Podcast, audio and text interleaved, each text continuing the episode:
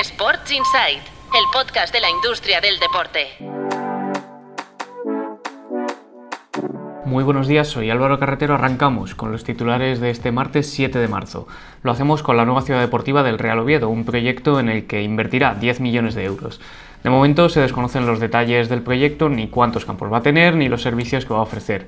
Tras esta inversión, la, propia inversión comprometida por los clubes de la liga en sus ciudades deportivas es ya de 613 millones de euros, tal y como publicamos la semana pasada en un reportaje en tu Playbook.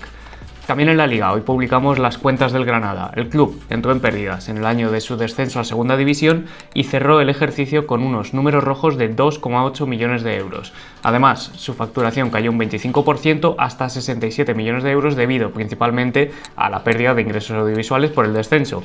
Podéis leer todo este contenido también en la web de tu Playbook como el contenido que, abre hoy nuestra portada. La Liga Nacional de Fútbol Sala sigue dando pasos para ser la siguiente competición considerada en ser profesional en España. El Partido Popular ha presentado una proposición de ley para su profesionalización y ahora la LNFS busca el respaldo del resto de partidos políticos.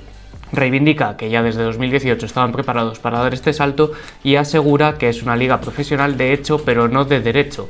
Además solicita a Luis Rubiales no influir políticamente en esta decisión para evitar un conflicto de intereses. Las únicas ligas profesionales en España son la Liga, la ACB, la Liga F y la Asobal. Y cerramos con UEFA por partida doble, por un lado con las pérdidas que prevé para 2022-2023 de 88 millones de euros tras cerrar la última temporada con unos números rojos de 76,2 millones. Su facturación superó los 4.000 millones de euros el año pasado. Y por otro lado, la propia UEFA ha expedientado a 11 clubes por incumplir el nuevo control económico. De momento, solo se trata de un expediente por tener deudas vencidas o impagos reiterados, pero amenaza con multas de hasta 1,7 millones y con la exclusión de competiciones europeas para al menos 6 de los 11 equipos a los que ha abierto el expediente.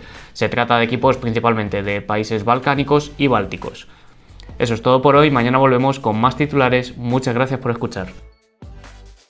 Sports Insight el podcast de la industria del deporte.